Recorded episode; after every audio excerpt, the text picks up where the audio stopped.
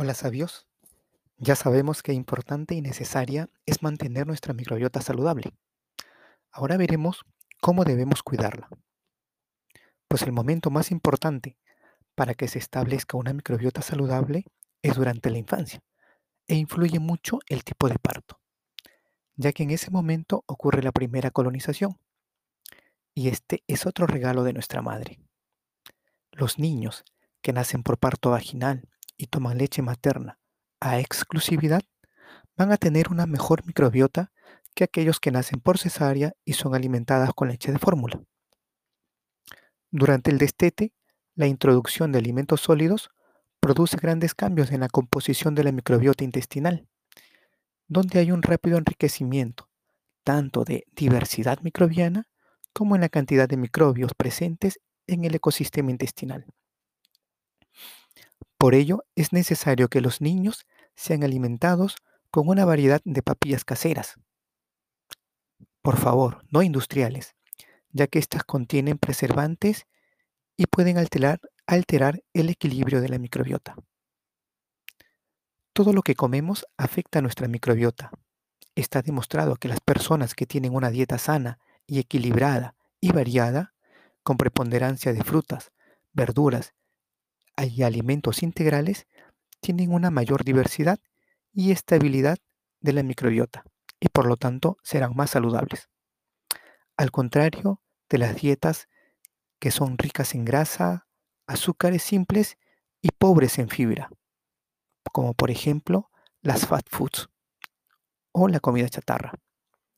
Estas personas pierden esta diversidad microbiana y su microbiota es más frágil y vulnerable.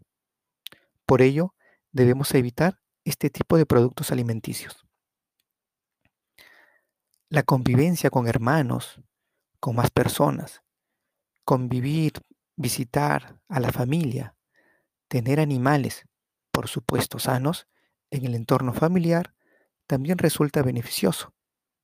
Los paseos por el, por el campo o parques tienen una influencia positiva en aumentar la diversidad de la microbiota intestinal. Nuestra casa debería estar limpia, pero no que esté desinfectada como un quirófano, ya que el exceso de higiene también altera la diversidad de nuestra microbiota. Existe una teoría del exceso de higiene. Según esta teoría, los niños que viven en ambientes con un elevado nivel de higiene no están sometidos a la estimulación microbiana suficiente, por lo que su microbiota pierde diversidad y son más propensos a alergias y su sistema de defensa no se desarrolla adecuadamente. Evitar los antibióticos y automedicarse también es primordial, ya que se puede alterar considerablemente nuestra microbiota y a veces se pueden perder variedades de bacterias que a veces ya no se recuperan. Resumiendo, la diversidad de nuestra microbiota es de vital importancia para nuestra salud.